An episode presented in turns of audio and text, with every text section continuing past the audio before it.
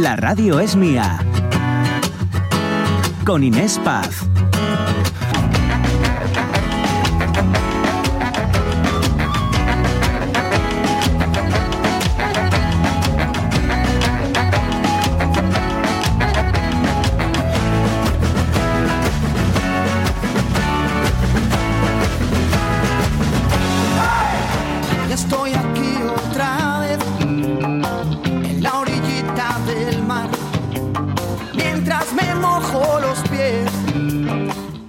Buenos días, 11 y 8 minutos. Eh, sí, vamos a mojarnos hoy un poquito los pies, ¿no? Porque ese vertido de los pellets, esas pequeñas bolinas blancas eh, de plástico del tamaño de una lenteja que han llegado en pequeñas cantidades, eso sí, a las playas de Galicia y también de Asturias, siguen copando muchos titulares en la prensa regional, en la prensa vecina, la gallega y por supuesto en la prensa nacional. Nosotros aquí ayer fuimos de playa en playa, eh, por Galicia también y por Asturias, en directo palpando un poquito la situación de primera mano y lo, vamos a volver a hacer desde la calma, eso sí. ¿eh? ¿eh? lo primero, vamos a analizar un poquito la situación al menos de manera oficial, no así se trasladaba esas últimas eh, declaraciones de Alejandro Calvo ayer por la tarde, el consejero de Fomento, que eh, veían con preocupación, ¿no? Como esas pequeñas bolinas que ayer por la mañana estaban prácticamente solo en las playas del occidente y en pequeñas cantidades, bueno, pues parece que van más hacia el oriente. Escuchamos sus declaraciones se ha constatado la extensión, es decir, toda la franja costera asturiana tiene más o menos con menor o mayor intensidad presencia de residuos. Los tenemos ya, por ejemplo, en la zona de Llanes y el Ministerio lo que nos pone en marcha es tanto eh, personal para reforzar la labor de vigilancia que hacen nuestros agentes medioambientales, pero sobre todo eh, brigadas para afrontar que todos los focos, en todos los puntos donde se haya detectado algún residuo, podamos tener a personas que lo retiren de manera inmediata. Ay, y el caso es que hoy leemos en la prensa también asturiana que los científicos y pescadores asturianos están viendo esta mm, alarma fuera de lugar. Aquí en Asturias saben que se ha decretado el nivel 2 de ese plan de contingencia por contaminación accidental marina, que es lo que permite tener estos medios estatales y sin embargo nuestros vecinos gallegos no pasan del nivel 1, no han rechazado, digamos, esa ayuda estatal. Se habla, por tanto, de una polémica eh, política política. El caso es que, a ver, porque unos dicen que esos eh, pellets, esas bolinas, son tóxicos, otros que no, otros que aún no se sabe. Vamos a intentar poner un poquito hoy de luz y de cordura. Vamos a hablar de certezas, ¿vale? En este programa, ya saben, si nos dejan, les acompañamos y les informamos hasta las 2 de la tarde.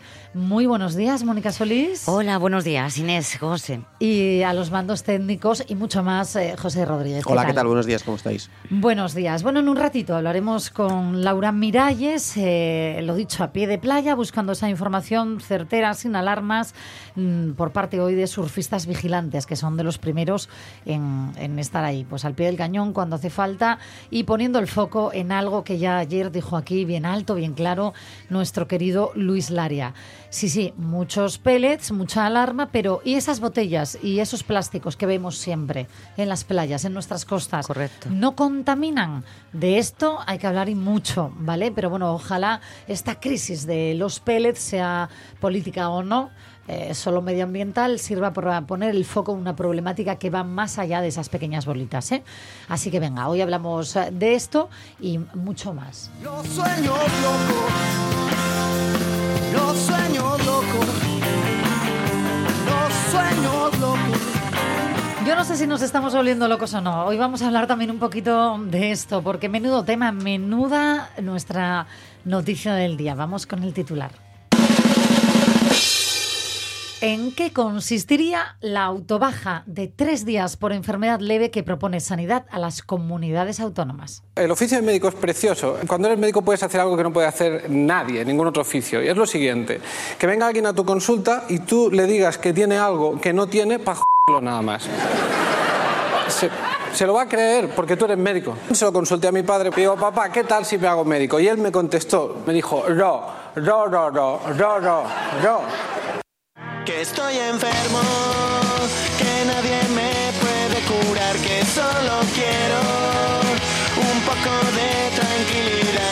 Ay, tranquilidad poca, porque menudo revuelo se ha montado con esta petición Claro. ¿no? del Sí, sí. Ministerio de Sanidad a las comunidades autónomas en ese Consejo Interterritorial de Salud del lunes, ¿no? que se centró, pues eso, en la posibilidad de que los trabajadores podamos autojustificar esas bajas de tres días. Hmm. Esto no es algo nuevo, porque se hace ya en muchos otros países de, de Europa y además aquí en España ya se usó, ¿os acordáis durante la pandemia del COVID que para bajar la presión y la burocracia, ¿no? es decir, liberar un poquito a los sanitarios que estaban desbordadísimos, pues ya se utilizó esta medida para evitar ese colapso de atención primaria. Nosotros mismos, digamos, eh, eh, con una responsabilidad, nos, nos autorresponsabilizábamos y podíamos coger esa autobaja, pero claro, estábamos en un estado de, de alarma. Bueno, pues de aplicarse, según palabras de la propia ministra de Sanidad, podríamos nosotros mismos auto, autojustificar esa enfermedad leve durante los primeros tres días, ahorrando así miles de consultas al año y aliviando ¿no? las consultas para que se puedan centrar en casos, pues digamos, más, eh, yo no sé si llamarlo Urgentes. importantes, urgentes. Urgentes, quizás. en fin, bastaría eso, una, de, Eh, una bueno, esta situación, perdona, desde mi punto de vista es urgente. O sea, lo que está pasando ahora, gripe, gripe A y COVID, todo junto, Gloria. Es- Están colapsados en los centros de atención primaria, desde Mm. luego. Bueno, pues a ver, eh, ¿cuál ha sido la respuesta? Mm. Eh, por parte de las autonomías, Madrid y Murcia se muestran en contra. Bueno, sí. Aquí en Asturias, a falta de declaración oficial, el Sindicato Médico de Asturias, el SIMPA, ha expresado ya su apoyo. Dicen que merece la pena aprobar esta medida, que ya varios países europeos están, ¿no? Eh, bueno, tienen en marcha desde hace tiempo, incluso dicen países con mayor nivel de absentismo que el nuestro.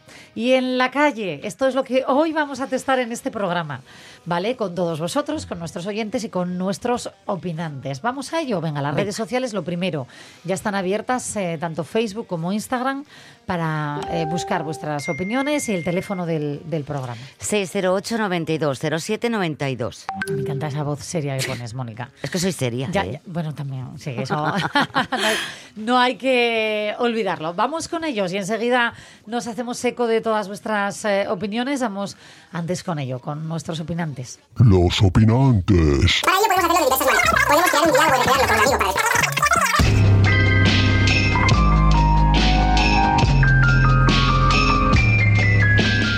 Muy buenos días, Aitana Castaño, ¿qué tal? ¿Cómo Hola, estás? ¿qué tal? Hola. Muy bien, aquí estamos. Bueno, ¿qué Entre te parece a bolitas de ti? plástico y cosas así. Uf, los Bien, ¿qué me parece a mí? hablamos. Me parece, yo, yo creo que me parece una cosa interesante que espero que como todo en este país no se politice, Ay. es un poco complicado, pero es- mira, me parece interesante por varias razones, voy a plantear.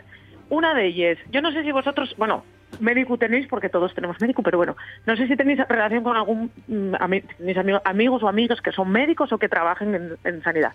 Mira, hay muchísimos eh, muchísimos pacientes a los que a día de hoy se les da el- la baja sin verlos porque hables con ellos por teléfono. Sí. Sí, es ¿sabes? que- Porque no van a la, no van al, al centro de salud. Ha- Hables con ellos por ese teléfono. Oye, estoy malísimo, tengo una gastroenteritis, no sé qué, tal cual. Que es parecido a El- darte la el- autobaja, lo que pasa Claro. es que pierdes el tiempo en una llamada, ¿no? Claro, efectivamente. Entonces, bueno, por un lado, eso lo veo bien. O sea, lo veo bien para, de alguna manera, bueno, pues eso, esa carga que tienen los médicos de atención primaria, que lleve mucha, eh, pues que se les Sí. aminore. Por otro lado, a mí me hace mucha, mucha gracia la eh, polémica que muchos ven en el sentido Sí. de, ¡ay, la picaresca! ¿no? Claro. Porque Que yo estoy "Ay, la harta de picaresca". llamar a esto picaresca, esto es cara dura. El que miente, ¿no? Bueno, exacto, no es picaresca. caradura. Pero a mí me hace mucha gracia, porque en- entre la gente que salta a la primera para hablar y para denunciar y para decir la picaresca que va a tener el común de los mortales, los trabajadores de a pie, nosotros siempre vamos a hacerlo mal, ¿no? Sí. Me da mucha gracia, porque esa misma gente no tiene ningún problema en que un empresario de repente haga una declaración jurada de que Mm. tiene el seguro de su, de su, vamos a pensar, vamos a decir, de su de Trabajador. su PAF, no, de su PAF, eh, tiene un PAF, una discoteca. Ah, vale. Sí. Entonces él tiene una declaración jurada de que todo está en regla. Ah. Resulta que después hay un incendio, mueren 11 personas y no hay nada en regla. Pero a ese empresario, al que solo se le pidió una declaración jurada, a ese empresario que mató a 11 personas, a ese empresario no se le, no se le, ay, la picaresca no se le presupone. Es que embargo, insisto, no es picaresca, es ilegalidad. prove. Mm, Pues no, chico. claro. Hay gente mala que, que, o sea, hay gente mala en todos los lados, pero quiero decirte, eh, esta herramienta para eh, una persona que incluso tampoco pueda acercarse hasta el médico, porque a lo mejor está muy mal, ¿sabes? Claro. es que estas cosas Oye, pasen. Aitana, yo tengo algo muy claro aquí en España, que pecamos mucho de esto de que yo llamo papá Estado, ¿no? Es decir, nos hemos acostumbrado tanto a pedirle responsabilidades al Estado que se nos olvidan las nuestras propias. Porque yo me Pero lo no encuentro aquí en este programa responsabilidades. siempre, ¿eh? que, que hablamos de un tema, imagínate, de los plásticos ayer. Es que el Estado tiene que... prohibir- Ya, ya, ya, ya. Eh, eh, totalmente de acuerdo. El Estado tiene que tomar medidas. Pero ¿qué pasa? ¿Que nosotros no podemos en primera instancia tomarlas? No, pero sí, es que esa, esa es la clave. Y como, mira, pasónos en pandemia y ahora que estamos otra vez con los desmascarillas. ¿De verdad nos tienen que decir a, a todos esos Eso, cuando tenemos que poner la mascarilla? Quiero decirte que es que es lógico y normal que si vas al médico pongas mascarilla, que si entres en una farmacia pongas mascarilla. Yo ayer tuve que ir al tanatorio porque aprovecho para dar un besito a toda mi familia porque hoy enterramos a mi tío Isidoro Ay, lo con siento. 64 años, que murió además de repente y nos dio mucha pena porque era un paisano buenísimo de los pies a la cabeza que vivía en Colombres. Pues un beso Entonces, grande, Aitana, para ti y para tu Muchas familia. gracias. Porque además, yo tío abuelo, pero sabéis que los tíos abuelos, Sí. los que nos criamos con ellos, ah, y tienen esa cocina de, y el hermano de tu abuela. Entonces, Sí. bueno, Son los segundos Yo- abuelos que yo digo. sí, sí. claro. Eres Entonces, yo el, de la sonrisa que pusiste en Instagram, ¿verdad? Sí, sí, sí. El de yo ayer fui al tanatorio. Bueno, pues en el tanatorio había muchísima gente porque mi tío era una persona muy conocida y la familia mía y es muy grande y había mucha gente que tenía mascarilla, mucha Claro. gente que se sentía mal y no que, y quería ir a dar el pésame, pero no quería tal y mucha gente que tenía miedo a lo mejor porque tiene otro tipo de dolencias. tal. Bueno, la responsabilidad de cada uno y así. Pero ya que después te encuentres por la vida gente, que yo el otro día me encuentro a un amigo que me da dos besos y me dice, bueno, no te acerques mucho porque estoy malo. Y yo dije, pero vamos a ver, Pues eh, ponte a mascarilla, ¿no?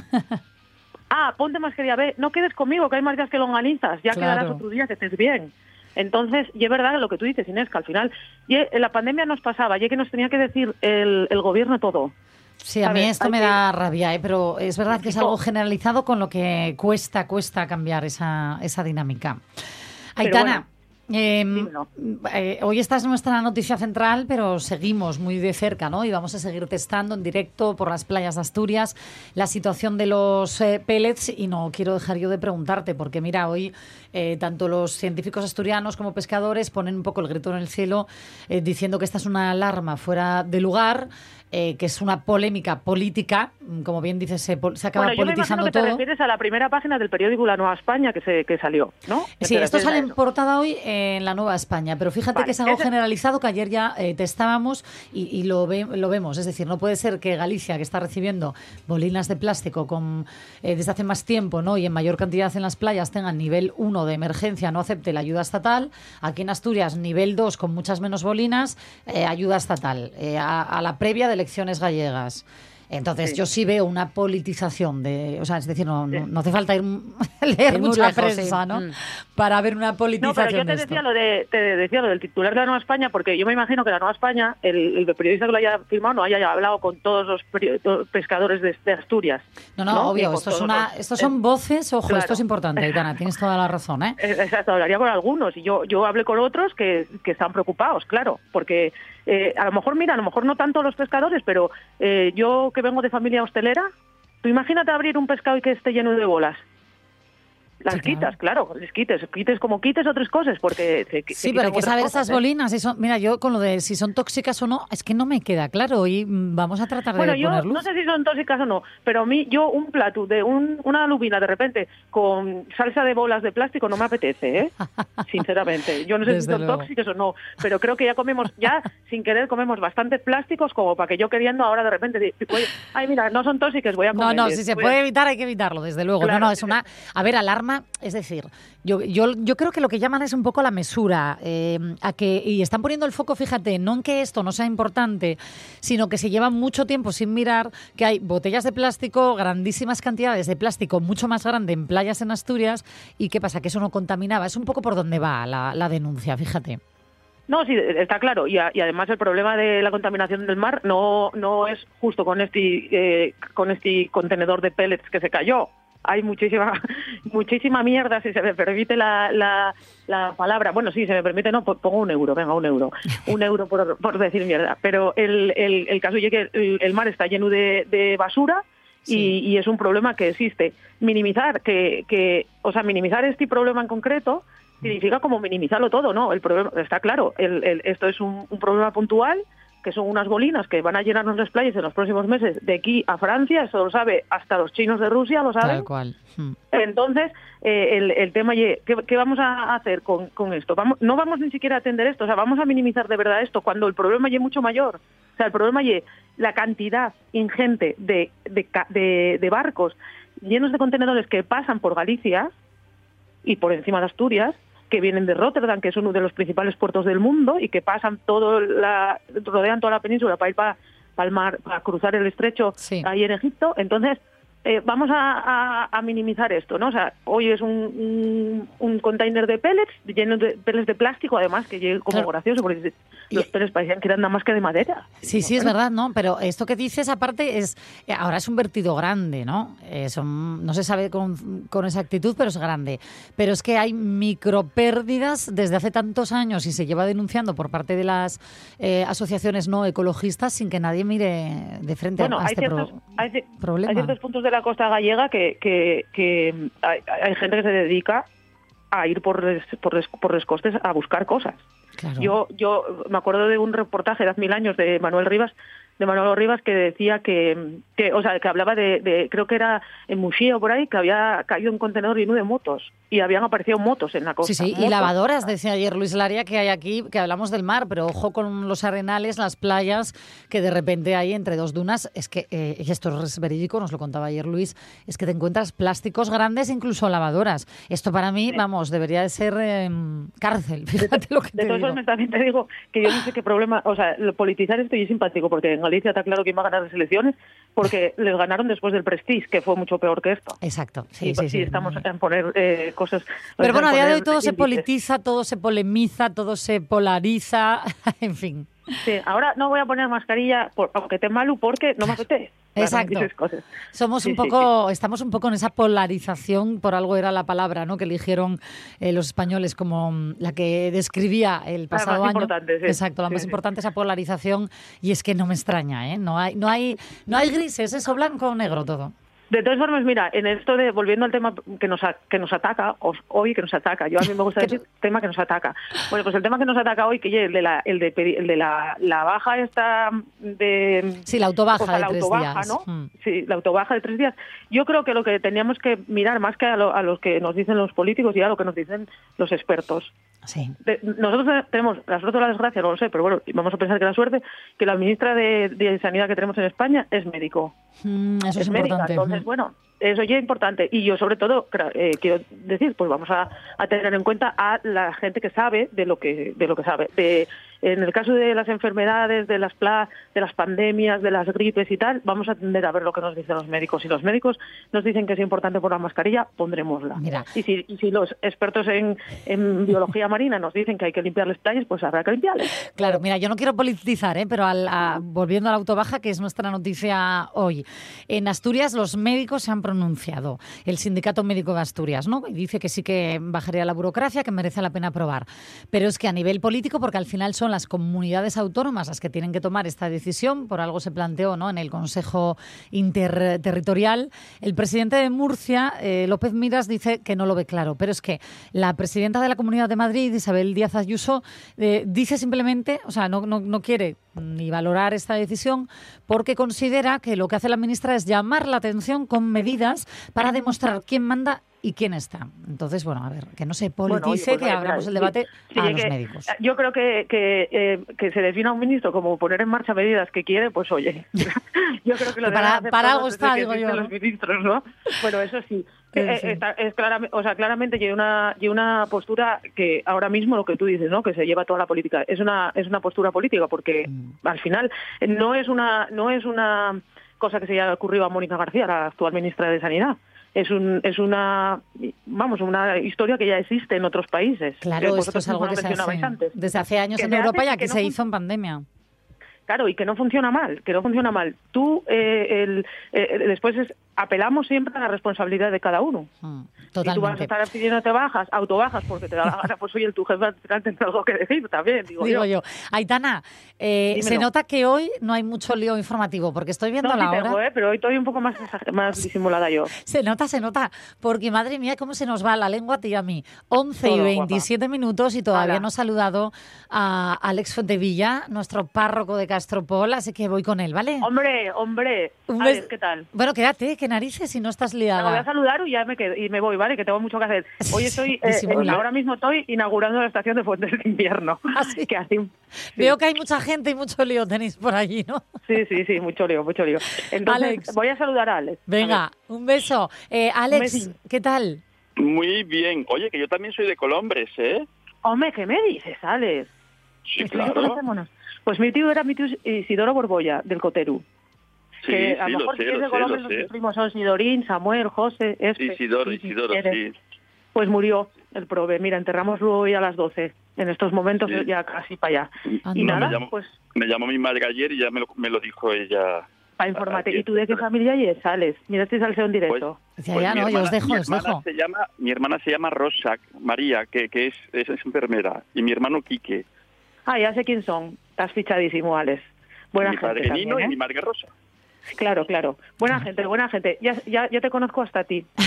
Bueno, pues, pues probablemente Oye, me encanta- sí. Me encanta esto que está pasando de al final los conocéis todos, ¿eh? Esto, to- todo Pero mira, casa. que se además una, dice. co- una cosa muy simpática de Alex y es que va de punta a punta, porque vive ya de Colombres y está en Castropol, Es y verdad. ya lo lleva Eso. todo a fechu. Ya, ya. Sí, sí, sí, yo me recorro Asturias entera. Oye, Ya, por cierto, Alex, que cuando empezamos a hablar aquí en esta nueva era de las radios mía, eh, justo acababas de empezar, ¿no? Eh, al cargo de la mm, parroquia de Castropol, Castropol. ¿Cómo te has habituado? Porque es verdad que, bueno, ca- cambia todo, ¿no? Ah, pues muy bien. A ver, yo soy, desde nacimiento soy de costa. Y los, los primeros nombramientos que tuve los tuve en montaña. Y fue una experiencia diferente porque el carácter de la gente cambia y las costumbres también.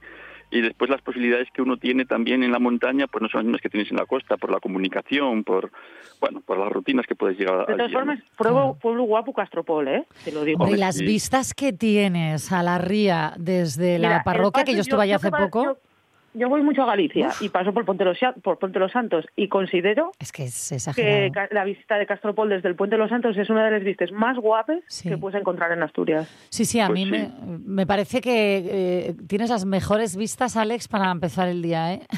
Pues, pues sí, te si estuvieras aquí te sorprenderías, porque Sí. el balcón, el balcón de la rectoral es el único balcón de Castropol que da así directamente prácticamente a la ría. Oye, pues ¿Cómo la próxima vez curas, que eh? vaya por siempre allí... Eligieron bien, siempre eligieron bien los curas para vivir, ¿eh? ¿Cómo Sí, son, eh? sí, porque será... Hombre, claro. Es que que la, sí. la- la vida hay que saber saborearla también. Hombre, por supuesto. Oye, Alex, la próxima vez que vaya a Castropol, porque estu- yo voy mucho por, eh, por esa zona, soy bueno, pues una enamorada del occidente asturiano y voy mucho. La última vez no estabas. Si No, sí, es verdad. cuando Es verdad vuelva. ¿me dejas ver las vistas desde el balcón de la rectoral? Sí, claro. Gracias. Oye, yo me apunto, ¿eh? Ya os Venga. lo digo. Hombre, Que sí, claro. que sí. Pues quedamos, Aitana, y, y le hacemos pues una está. visita. Bueno, pues ya, yo saludados todos, voy a seguir trabajando. Alex, un besín muy fuerte y a la besín. familia. A levantar el país, ¿vale? Aitana. Venga, un besín, hasta luego. Chao, un beso. Ay, Alex, voy, voy con lo nuestro, con la noticia del día, la autobaja, que se habla mucho ¿no? de, de esa picaresca. Yo, fíjate, con lo de la picaresca siempre he tenido mis dudas. Con la cara dura, que hay que llamar a las cosas por su nombre, ¿no? Sí, sí. A ver, yo estoy un poco de acuerdo con lo que decía e- ella antes en su opinión. Es decir, eh, en otros países de Europa se aplica lo de la autobaja, pero también será que tiene un carácter diferente, una disciplina diferente y, bueno, no sé. Yo sí que creo que en España utilizaríamos mucho la cara dura.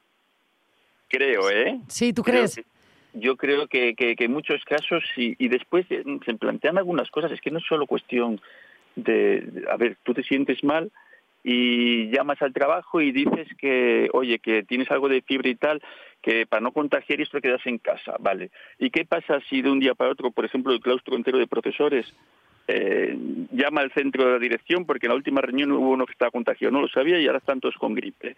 Claro. Cerramos, el, el- cerramos el colegio. Pues eh, algo habrá que hacer, ¿no? digo Claro. yo, digo yo. Es que quiero decir que gripe siempre hubo. Otra cosa, otra cosa Sí, es. pero ¿sabes qué eh, pasa? Que antes no se iba a urgencias por una gripe. A día de hoy, fíjate, es. yo creo que sí que se va en exceso. Bueno, lo están denunciando los propios sanitarios, que ahora mismo con gripe todo el mundo acude eh, modo, es que igual tengo COVID, igual tengo gripe A, es que... Y antiguamente Claro. no se acudía a urgencias yo, por una yo- gripe. yo- yo sí que es verdad que las medidas las aplicaría sobre todo para el tema de, de personal que trabaja con gente muy mayor, gente anciana, enfermos, eso, ese tipo de gente sí. Pero es que generalmente no- es- esos son los que no necesitan la baja porque están jubilados. No, pero los que cuidan, quiero, me refiero a Ah. la gente, a la- a al personal que se encarga de cuidarlos, de visitarlos, Vale. de, de- a ese tipo de gente, pues igual sí, porque bueno, una gripe a una persona de ochenta y pico años que tenga problemas respiratorios puede dejarle ya cao. Claro. No. Y que esa No gente sí se pueda coger la autobaja, dices. Eh, ese tipo de personal yo creo que sí, que, que, que, puede, no sé, que, que debería de poder coger la autobaja por evitar un mal mayor que sería mm, pues enfermar a un, a un anciano Ya, o a ya, un ya. enfermo. ¿Entiendes? Y en el resto de casos, en todas las profesiones, tú entonces no, no lo ves. ¿Crees que va a haber ser más la gente que le eche cara y diga, me duele un dedo, me cojo la autobaja, como denuncian en la calle? yo- yo- claro, yo si me encuentro con un poco de fiebre y tal y cual, pues me voy al trabajo con, con la mascarilla y comunico a, a mi jefe cómo me encuentro y que se me diga, oye, pues mira, mañana quédate en casa y vuelves sí. pasado que si estás mejor. No sé. Claro. Bueno, bueno, oye, opiniones es lo que estamos testando, ¿eh? porque está muy dividida la sociedad. Aquí en Asturias, por ejemplo, eh, sí que ha habido bastante buena acogida por parte del sindicato médico, pero en la calle mm, no lo tienen tan claro. Eh, esto que decía yo de me duele un dedo, no puedo ir a trabajar, pues eh, ya hay polémica, ya hay polémica. Claro, porque es que además en todos los trabajos siempre todos conocemos a alguno que es el jeta, el vago, el, el descarado, y, y después carga el trabajo sobre el resto de compañeros. Y me imagino que mucha gente pensará, coño, es que yo en mi trabajo, si, si fulano y mengano hacen esto, coño, me tocan más trabajo, más horas, más tal, y la gente no está dispuesta tampoco a eso. Hombre, claro, no, es que eso acaba cargando y quemando. Y, y- y ahí sí que entonces entiendo al equipo que diga, Dios mío, como venga la autobaja estamos perdidos ya, ¿no? Claro, porque no, no hay tiempo de planificación, ¿entiendes? La autobaja la pides de un día para otro prácticamente. Sí, sí, claro. No, no, en, en el mismo día. Pero fíjate, yo aquí siempre digo, ay, pero es que si no, no cambiamos, ¿no? No, no nos autorresponsabilizamos. Siempre estamos esperando a papá Estado, a papá tal.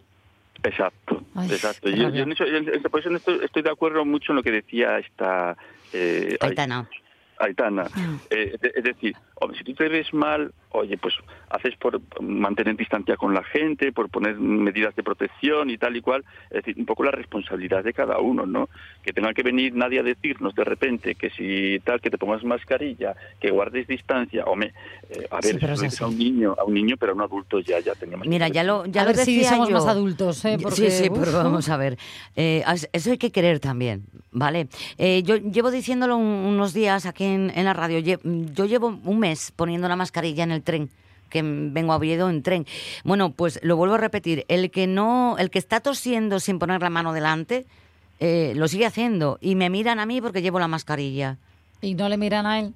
Ya, yo es creo que que, esto- ahora esto mismo sí- de verdad, o sea- bueno, yo creo que ya tenemos que perder la vergüenza de decirle, oye, por favor, No, ¿te yo no voy a decir nada a nadie. Yo, delante? es que yo no voy a decir a nadie. No, no soy papá de Estado, ni soy papá de nadie, No, ni no, mamá. escucha, eh, totalmente, pero vamos a empezar a sacar Seamos- los colores a quien haya que sacarse. Ya, pero es que Con luego- educación, por favor. Sí, pero ¿qué más da? La educación eh, está reñida con el que estás molestándome. ¿Para qué me hablas si yo no te Ya, hablo a ti? que sí, Eh, a ver, la gente tiene No, muy mal carácter. te puedes eh, encontrar algo que no deseas. La gente tiene muy 100%. mal carácter. El 90% no, eh, o sea, o el 80% no, pero el otro 20% sí.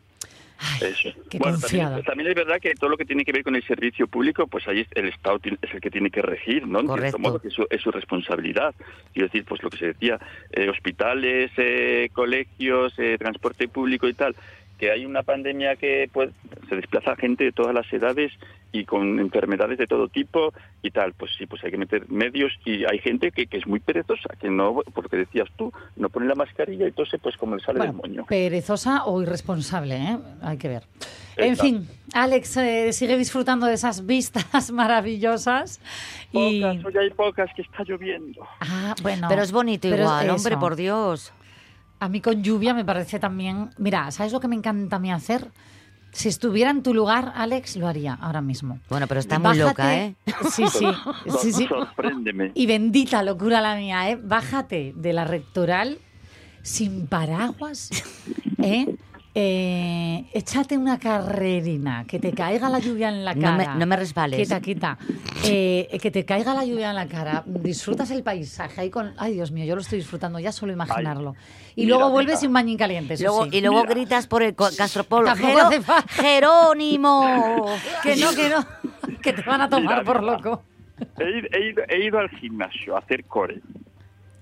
Estoy así como un poco, como se dice, con un poco, como se dice, con agujetas. Ah, de- azúcar de y, y agua de Y te- toda la Y vida. ahora tengo, tengo un plan mucho mejor que ese, que también es, es bonito tu plan. ¿eh? Pero el mío es, voy a salir por la puerta, voy a respirar el aire y me voy al, aquí, al Antón, a tomarme un café bien cargadito. Ay, ay. Me gusta tu plan, me gusta mucho tu plan, así que disfrútalo también, Alex. Oye, y más sensato quizás que el mío, ¿eh? No, no, no, los dos valen, pero el café tiene aroma, ¿entiendes? Sí, sí, yo ya me he tomado el mío ah, de la que venía aquí a la No, emisora. la, la lluvia es maravillosa, y... que te caiga en el rostro Pues sí. también, ¿eh? O A mí me encanta, de me verdad. encanta, sí. Yo, Pues yo sí que estoy sí. deseando que mi peque, es que claro, es tan pequeñín que me da miedo adelantarme, pero irme como hacía mi madre cuando yo era pequeñina con alguna tormenta de estas de verano, de salir corriendo para allá, luego un bañín caliente y es que lo recordaré como las mejores experiencias así de mi infancia, así que quiero revivirlo. Por eso te decía, Alex. Pues sí, pues sí, es una buena, es una buena experiencia esa, la de llegar a casa, poder cambiarte con una ducha caliente y un caldo. Sí, Vale. Uf, sí. qué maravilla. Y en verano mejor, sí, porque aunque llueva Pues hace sí. más calor. Así Pues que lo vamos a dejar para el verano. Muy bien. Un beso. Pues, bueno, cuando queráis estáis invitados por aquí, ya sabéis. Iré, iré, yo lo digo Y en al, re- serio. y al revés que ya llevas invitado todas las navidades. Es cierto, Muy nos debes bien. una visita. Es verdad, me cachis. Un beso, Que lo, Alex. que lo prometí. Sí, sí, Un no te preocupes. Aquí te esperamos. Un beso y feliz día. Un Chao. beso y feliz día. Chao, chao. 11 y 39 minutos y seguimos aquí en las radios mía hasta las 2 de la tarde. Si nos dejan, les acompañamos y les informamos. La radio es mía. I know she said it's alright. But you will make it up next time. I know she knows it's not right. There ain't no use in lying. Maybe she thinks I know something. Maybe, maybe she thinks it's fine. Or maybe she knows something I don't. I'm so, I'm so tired. I'm so tired of trying. It seems to me that maybe it pretty much always means no. So don't tell me. You might just let it go.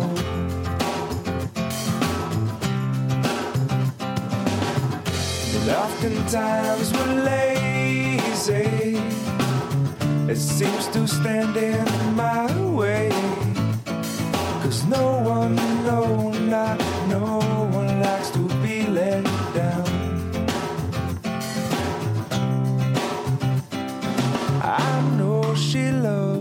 sunrise. No longer sees it with her sleeping eyes and I know that when she said she's gonna try, well, it might not work because of other ties. And I know she usually has some other ties, and I wouldn't wanna break them. Nah, I wouldn't wanna break them. Maybe she'll help me to untie this, but until then, well, I'm gonna have to lie to you. It seems to me that maybe it pretty much always means no. So don't tell me you might just let it go.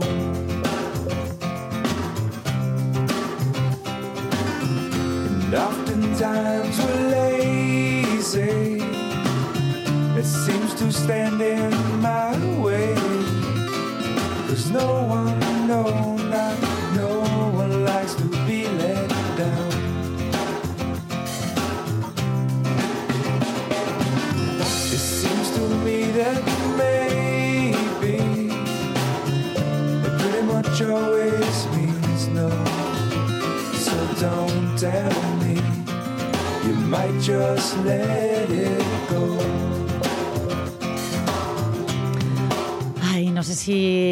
os gusta tanto como a mí esta canción de Jack Johnson, Flake, para quien la quiera escuchar entera.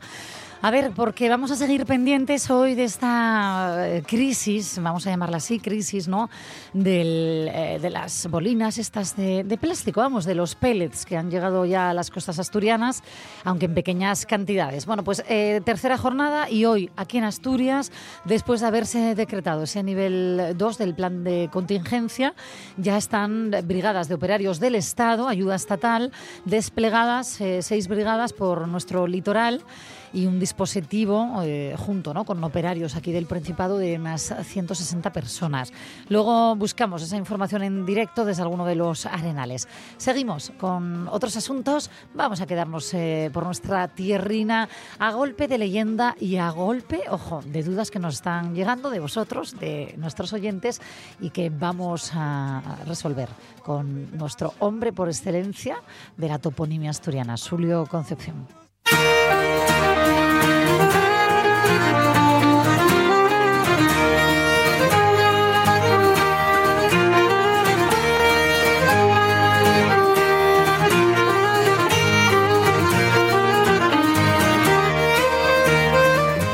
¿Qué tal? Muy buenos días, Julio, ¿cómo estás?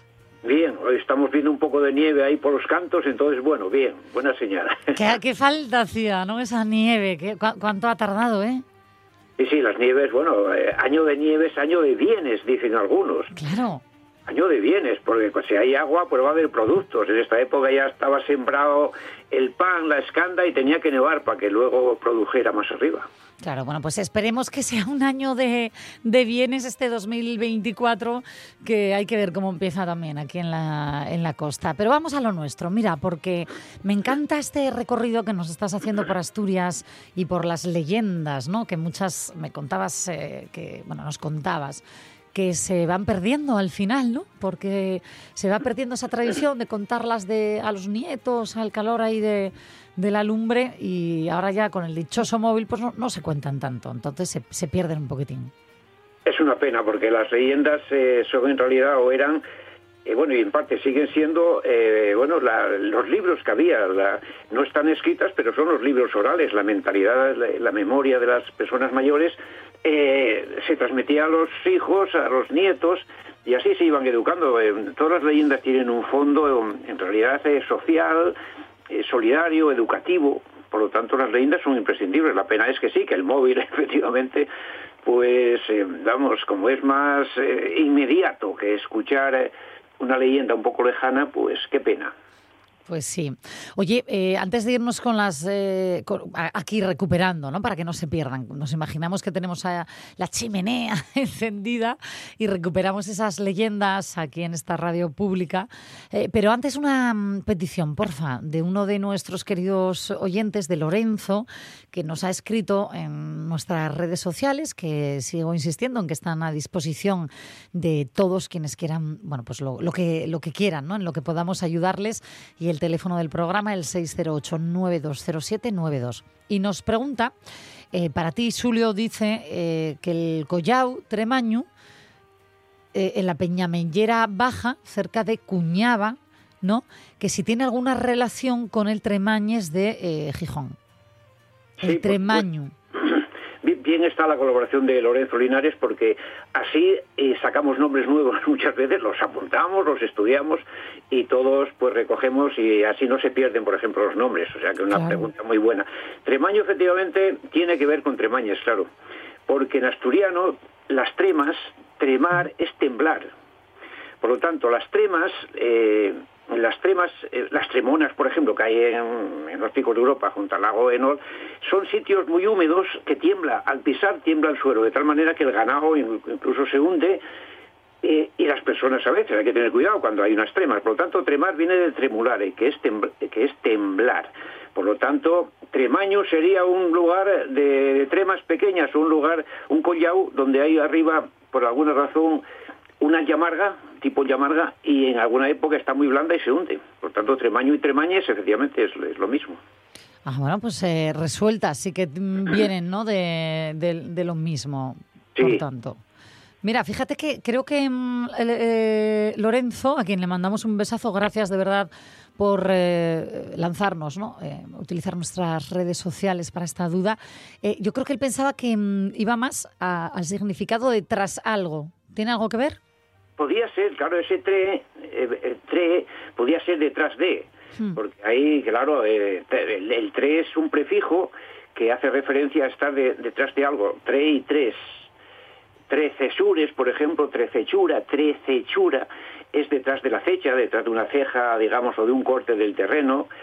Eh, eh, por lo tanto, tre podía. Pero en este caso, como Mañu, así so- solo no tiene sentido, vamos a podía tener en algún caso, pero, pero al dividir tre y maño, eh, si ponemos tre, lo de maño no, no tendría sentido. No, claro, claro, lo claro. tanto, si hay una palabra entera que es trema, trema, una trema, entonces, claro, tenemos que ir al, al léxico asturiano, a lo más fácil, que sería la trema, es decir, el la tierra o el, lugar que tiembla, tiembla bajo, el- bajo los pies, es decir, una llamarga, una palabra. Sí, sí, sí. Bueno, resuelta, resuelta queda esa duda. Por tanto, por cierto, la semana pasada eh, recuerdo que también otro oyente nos había lanzado una que no. Yo creo que no hacerte bien yo, fíjate, me voy a echar a mí la culpa con, con el nombre, que no te lo trasladé bien, ¿no? Lo de.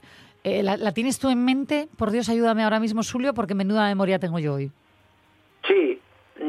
No es que lo hayas hecho mal, es que en la- para la toponimia la articulación tiene que ser eh, muy clara, eh, dicha por los paisanos los paisanas. Por lo tanto, al mismo paisano hay que preguntarle a veces porque ellos mismos mm, no lo tienen muy claro. Uno dice una cosa y otro da una variante.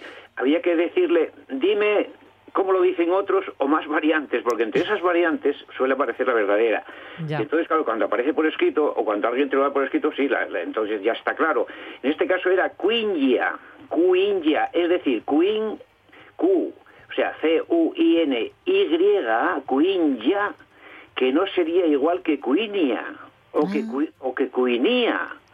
Por lo tanto, así que aquí sí que los acentos, eh, las, las tildes en este caso, serían importantes. Entonces, cuingia eh, en realidad es una cueña, es decir, una cuaña, un paso entre- eh, estrecho, entre, como hay tantas, hay tantas cuañas, donde vas por un camino, hay un pequeño altozano y pasas a la parte de allá de otro sitio, sobre todo suele ser entre peñas, y que viene, puede venir de dos cosas, de conchula, que es concha, una concha, es decir, una concha es algo hueco, pasas por un hueco, o de conditan, porque conditan escondida da también cuaña. Hay dos interpretaciones.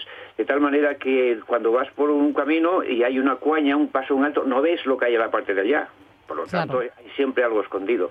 En este caso, Cuiña es un lugar em- empozado o al lado de una cuaña. Ese cuaña, cueña, ¿ves? Tiene variantes y cerrándolo más, cuiña. Y cuinya, es decir, eh, es, eh, con una Y ahí para eh, a- apuntar bien lo de cuaña. Claro, con la Y. Sí, sí, a mí me, me- me despistó, es verdad. Bueno, pues aclarado también, da gusto, da gusto. Julio, no se te escapa una, ¿eh? Invito a nuestros oyentes que si tienen alguna otra duda o, bueno, propuesta para indagar sobre el origen y todo lo que aprendemos ¿eh? con, con el nombre, lo que dice de, un sitio, que nos lo hagan llegar en las redes sociales del programa o al teléfono 608-920792. Venga, que tenemos tiempo. Por favor, vamos a imaginar todos que estamos así con la chimenea encendida. Hay quien pudiera, seguro que alguno de nuestros oyentes la tiene. ¿eh? Eh, eh, el resto, pues hagan como yo, nos lo imaginamos. nos lo imaginamos. Y Julio, recupéranos una de esas leyendas que no se pierdan. Estas leyendas hay que conservarlas y hay, y hay que recogerlas por escrito. Yo las tengo bueno, en la página web, por ahí en alguna publicación. Eso, vamos a recordar tu página web, porfa, para la gente que quiera eh, le- leer más. Eh, bueno, se nos ha, creo, cortado la llamada, pero no pasa nada porque mm, yo se la voy a recordar, ¿vale? Para quien quiera que vaya apuntando. Eh, y así, básicamente estoy haciendo tiempo para buscarla, ¿eh? que no la tenía abierta. Casi, casi, casi, casi la tengo. Pero vamos, que mm, en cuestión, aquí, aquí está. Bueno, pues eso, tres subes dobles, suliocs.com. suliocs.com y ahí van a encontrar todas, eh, vais a encontrar todas esas leyendas, todos eh, esos topónimos, la historia a través de ellos e incluso pues eh, la sabiduría recogida de los pastores de, mm, de esos lugares, ¿no? recónditos, muchos de ellos. Yo estoy descubriendo un montón de parajes nuevos aquí por Asturias. Tenemos ya a, a Sulio. Ya he recordado yo tu, tu página, Sulio, así que vamos con la leyenda. Sí. Le- leyendas, eh, bueno, ¿cuál quieres? La que tú quieras. Yo aquí ya no me voy a poner exquisita. Una de esas, mira, una de esas que, que no son tan conocidas quizás, para que no se pierda, para que hagamos esa labor aquí de recuperación. Mira, hay, hay una leyenda eh, muy guapa del hombre de piedra, por ejemplo, el hombre de piedra que tiene, no está muy, como no está escrita, tiene varias versiones, pero es la historia, la historia de dos hombres, que dos jóvenes que iban por el, por el río, tenían que cruzar el río y pasar a otra ladera, y uno se cayó. Uno se cayó al río y el otro, por salvarse él solo, no lo, no lo quiso, no le quiso ayudar. Y entonces, eh, cuando subía, al llegar arriba ya quedó petrificado, quedó de, de piedra por no haber ayudado al, al, A, a su compañero. Y de estas de la hospitalidad y de ayudarse hay muchas, muchas. Lo mismo la vertiente asturiana que la vertiente leonesa. Eh, hay una, por ejemplo, del lago Isoba, en el lago Isoba de León, hay una parecida, por si era lo de siempre. Pasaba una peregrina, eh, nadie le dio cobijo, y entonces, pues, hubo hubo un castigo y aquella, aquellas cabañas que había allí, pues quedaron todas inundadas, inundadas por el agua y en castigo por no haber recibido, eh, recibido, eh, dado cobijo a La la, peregrina. Había una parecida, ¿no? La semana pasada nos contaste como la vertiente asturiana, que no habían dado cobijo a un peregrino y se transformó en el... ¿En qué lago era? Eh, sí, eh, el- era el cuélebre de, de, de Leitariegos. Exacto, el cuélebre de Leitariegos, me acuerdo. Porque lo mismo, era la misma idea, que no habían dado cobijo a un, a un peregrino y entonces, pues, eh, él marchó, se murió a- al- al lado del lago. Siempre mueren, siempre ocurre al lado de los lagos para justificar la inundación. Se convirtió en, en fin, aquella, la- la- el Callao se convirtió en, en cuélebre y entonces eh, asustaba al pueblo, lo arrasaba hasta que hasta que al final una niña eh, lo aplacó rezando a la Virgen y no sé cuánto. Sí, sí, sí, el rosario, me acuerdo. Exactamente. Pues esas leyendas son siempre ilustrativas de que hay que atender a los peregrinos. Es- evidente, ¿no? Ahora hay posadas, pero antes no había, ni tampoco había dinero para pagar la posada. Claro. Oye, eh, eh, esa era un poco también la función de las leyendas, ¿no? Digamos, ponerse aprendizaje de muchas veces solidaridad es lo que hay detrás. No, historia. Hay una también ahí en Le- Leitariegos que es el gran mago, el gran mago que tocaba la gaita. a ver. Y llegó un mago tocando la gaita cuando el, el- el mundo era, era un caos, que en el fondo es una traducción del relato de la creación, del relato bíblico de la creación. El mago llega, toca la gaita y empiezan a salir las plantas, las hierbas, eh, los animales y al final salen también, eh, salen los niños, salen los niños. Empiezan a crecer y al principio eran inocentes, pero bueno, empezó la envidia, cuando empieza la propiedad, empieza la envidia, incluso entre los niños que se van haciendo mayores, cada uno ya tiene su propiedad. Y entonces el, ma- el- el mago los castiga. Toca la gaita, aparece el viento y los arrasa y no sé cuánto, por, por no, no ser solidarios. Ellos se rebelan, la verdad es que es una historia larga, y al final son castigados, castigados con, la- con el exterminio. Eh, ellos le habían hecho un gran agujero en la gaita para que no saliera al aire y los arrasara, pero eh, aquello se vuelve desierto. Es como la expulsión del paraíso y el castigo por no haber eh, respetado unas normas. Claro. Oye, madre mía, qué, qué Para inventiva ir también, ¿no? Se, se- se traducía, se traducía leyenda. Vale, vale, vale. Oye, Leitariegos da para bastante leyenda, por lo que veo, ¿no? Es que los leoneses tienen ahí, tienen una, alguna página de esta, yo lo saqué en, en parte de esa página que está alojada en el y León, el diario de León me parece que es. Y hay unas, hay una serie de gente que vamos que, claro, la, la zona de León era una zona de paso importante, y sobre todo con Asturias, y sobre todo con un puerto como Leitariegos. Por lo tanto, tienen, claro, siempre había leyendas para, para, por las dos partes, por la vertiente asturiana y por la vertiente leonesa. Claro. ¿Con cuál te quedas tú? ¿Con cu- cuál es tu leyenda favorita? Mi leyenda mi favorita Si es que la tienes, porque hay tantas. No, son estas, son estas y las disputas, lo que decíamos de los bueyes, porque los bueyes disputan siempre por un terreno, por unas aguas, por, o por un santuario. Está en la, en la Virgen de los Dueños aquí en, en Lena, está la, en la disputa de dos bueyes que se que, que los de Campomanes, por ejemplo, no pueden bajar cuesta abajo, no pueden bajar una imagen de, de la Virgen y en cambio los, de, los, los bueyes débiles y ruinos de Vendueños la suben tranquilamente para justificar que una, una imagen que apareció ahí, que justifica el santuario de Vendueños, quería ir, la Virgen quería ir para Vendueños, no quería bajar para Campomanes, ¿no? Y entonces, pa- para que la gente no discuta, se ponen dos toros. Ay, uno esa sí, sí, sí, creo que no sabías. Sigue, sigue, Es porfa, que hay gente que no la habrá escuchado. Hay uno ruin y otros muy fuerte. Y el ruin gana al fuerte siempre. es decir, eh, el- el- cuando quieren justificar algo, pues eh, ponen al débil menos mal, ¿no? Eh, casi como Claro. las películas de- del, del- del oeste, ¿no? Pero está bien que que se justifiquen las cosas mediante animales, por ejemplo, y sin que sin que la, la gente apegarse, que sean los, los bueyes los que luchan, de Exacto. alguna manera. Y, y así nos también- quitamos de, de en medio, ¿no? Un poco la, la responsabilidad de. Bueno, la lucha, qué narices. Eh, ¿no? Entre Proaza y Tameza también hay algo parecido con, con la disputa de, de cuál llegar, de aquellos puertos que Mm. allí tan guapos. Ganan también los de Tameza, es decir, y ganan los, digamos, los del toro más débil. Claro, siempre, siempre dando la fuerza, ¿no? Es un poco lo de David contra Goliat, que todos nos hemos sentido. Es la traducción. O sea que cuando no, había libros, pues eh, A a, la gente también se ilustraba de esta manera. Claro, pero nosotros a- a- al estilo Astur. lo trasladábamos, lo de David eh, contra Goliat, ¿no? Pero a, a nuestro estilo.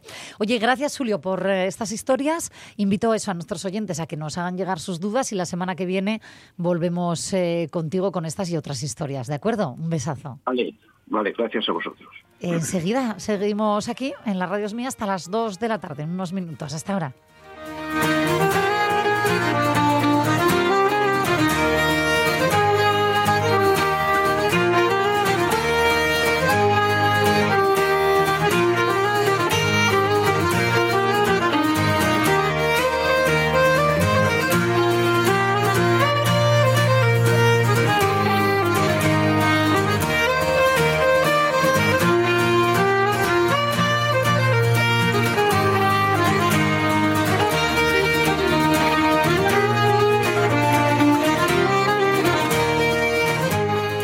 Es mía, con Inés Paz.